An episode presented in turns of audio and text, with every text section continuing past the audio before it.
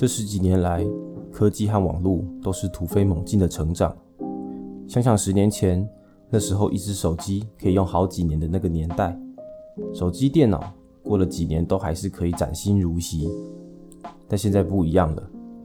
我前阵子换了一只新手机，还有最新的电脑，不过就是两三年的差别，瞬间就觉得过去的那一只旧手机、那台旧电脑，简直就像是上个世纪的产品。那个速度，那个画质，真的不知道过去是怎么靠着它活到现在的。网络也是一样，几年前家里的长辈还在骂着年轻人没有手机就没有办法生活，不久之后，手机和平板也成为了父亲节还有母亲节的礼物。你知道吗？现在的国高中生已经有一大半没有在用 Facebook，他们说那是老年人才在用的东西。这几年来，岁月如梭。真的是格外有感。大家好，你现在正在收听《废宅物语》，我是废宅医生。今天我们来聊聊社群网站。前阵子看了一个去国外工作的朋友的社群网站，我们曾经真的很熟，但现在很少见面。在过去，像这样的朋友，可能这辈子都不会再联络了。但是拜社群网站所赐，我们身边的朋友，可能有一大部分都是像这样的人。我们可以很简单。很直觉的从他们的个人页面中慢慢拼凑出他们现在的样子，就算很久没见面也没关系。下次难得有约的时候，依然还是可以觉得很亲切。毕竟在现在的时代，我们可以从每个人的页面生活组织出对他的印象，用影像、用文字的方式，让这些朋友的画面参与在我们的日子里，也只能这样。他的个人页面看起来真的会以为他去国外不是去工作，是在开 party 的。如果没有看到他在众多 po 文里那一两则关于他工作的消息，你真的会以为这个人他是不是在长途旅游？怎么会有人的生活画面里满满都是饭店、美食、沙滩？当然，我们都知道，社群网站没有人会放上自己脆弱无助的样子。每个人的手机里都存着些光辉灿烂的剪影，这样。即便今天是个乌云密布的心情，也有漂亮的照片可以让自己的生活从外观上依然保持美好。我那个朋友他真的是挺厉害的哦，家境好，能力强，也似乎不缺交往的对象。他的漂亮相片下总会有着一两句他对人生的体悟或是名言。他不缺交往的对象，也有极高的标准还有眼光。他常说灵魂契合最重要，心定。比心动更重要。我不曾怀疑他挑选伴侣的眼光，但每隔一阵子浏览一下他的页面，那个过去让他心定的人已经消失了，在他的日子里。不久之后，又会有新的人出现，然后这样的循环又会重复一次又一次。我想，虽然过去的回忆很美好，但似乎大多数的人宁可放上自己国中时期的丑照。或是第一次化妆烫头发时的样子，但就是没办法将感情过去的样子留在自己的记忆里，哪怕过去的画面拍得多么好看，在离开的那一刹那，所有的光线都是灰暗的，所有的笑容都是丑陋的。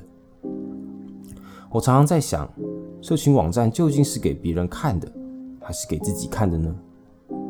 如果是给别人看的，那为什么只想要别人看如此不真实的自己？如果是给自己看的，那些早就在脑子里面的体悟或是名言，为什么还要再说一遍给自己听呢？我们究竟想要从社群网站中得到什么？或许你会说，更加方便的与人连结，而我认为，社群网站早就超过了这样的需求。现在的你也可能很难搞得清楚，你在网络上的样子是你的另一面，还是你已经在网络当中。无形中打造了出另一个你自己，而你正在不断努力的符合这样的自己。这个无形中的自己，很可能也是你从别人的样子中复制出来的。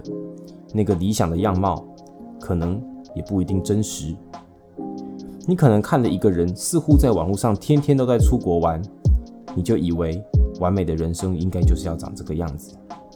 你可能今天看了一个人不断的用话语激励自己和别人，你就以为厉害的人是不应该要有缺点的，也不能有脆弱的另一面。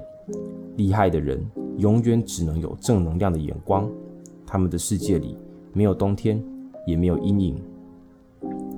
你天天都在看着身边的人，每一个人的生活，慢慢的，你不再问你自己想要什么，而是从身边的人的表现来决定你要长什么样子。我不知道我的朋友过得好不好，我从他的社群网站上看，他应该还过得不错吧。但我不知道一个过得不错的人，为什么要整天写着自己头脑里的名言佳句，还要放上一张漂亮的自拍照？他想要提醒自己。我很好，还是想要告诉别人我的样子很好，所以我必须要用文字和照片去证明。有些人会说，他玩社群网站只是想要把美好的画面记录下来，但是慢慢的，他的过去看起来好像都是快乐的、幸福的、美满的，但是这些幸福快乐的样子，每一个都长得好像。好像他把那些美好的日子重复的过了一次又一次，他的人生似乎是为着那些欢笑而存在的。同一种故事，同一种场景，同一种表情，同一种人，同一块蛋糕、咖啡，每一个都快乐而简单，数十年如一日。我常常在想，如果我偷偷把他的一张照片删掉了，他是否会发现那个日子被抹去了呢？还是他会笑着继续拍下一张照片。今天的阳光，早餐的咖啡，特写的指甲油。如果今天你记录下来的生活是不能给别人看的，那么你还会想要记录吗？如果你总是想要与别人分享你的生活，那么你是否不希望别人觉得你不快乐？还是？你没有办法接受自己的日子里有瑕疵。我常常发现，社群网站让我感到安全，但有的时候更寂寞。别人似乎更容易记得我，但总记不得那一些我认为对我来说重要的秘密，因为我没有勇气分享我最真实的那些画面。有一些人察觉到了这一点，所以他删除了所有的网络联系方式。但是在这个时代，你这么做。可能连活都活不下去。我想，或许我们已经再也难以专心的成为自己。我们与痛苦共处的能力变弱了，我们与自己独处的能力也变弱了。我们更想要成为别人，而没有勇气听到自己的真实。我们越来越不想要面对自己的软弱、缺乏、没有伴侣、工作受挫、生活无趣，或是不受欢迎等等的那些缺点。我并不想要批判社群网络的本质，毕竟所有人都知道，网络其实就跟自来水或是飞机一样，都只是改变人类生活习惯的存在。但网络的出现，带动了各式各样文化的大跃进，从金融海啸到女权主义，从饭要怎么吃到公司要怎么开，无论是怎么样的想法，都大量占据了我们生活的时间。我们的生活忙到处理这个世界的资讯。每天忧国忧民，就是不忧自己是否真实的活着。反正只要动动手指，我的幻影就在网络上，成为某些人的感情的羁绊。哪怕这不是真的，又或是说，你怎么能够说哪样的自己才是真的呢？也许你会觉得，没错，我不能为着别人和世界而活，我必须要跳脱这个循环还有体制，去过我想要的生活。那么你想要的生活是长什么样子呢？你是从哪里得到这个答案的呢？说不定你也只是换个圈子而已。或许人终究就是一个没有办法看见自己的物种。我们人的一生必须就是要有几面镜子来反射出我们的样子。有些人用成就反映出自己的价值，有一些人用爱人的回应来反射自己的重量，而有一些人则用社群网站。反射出自己，然后又将这样的自己照给别人看。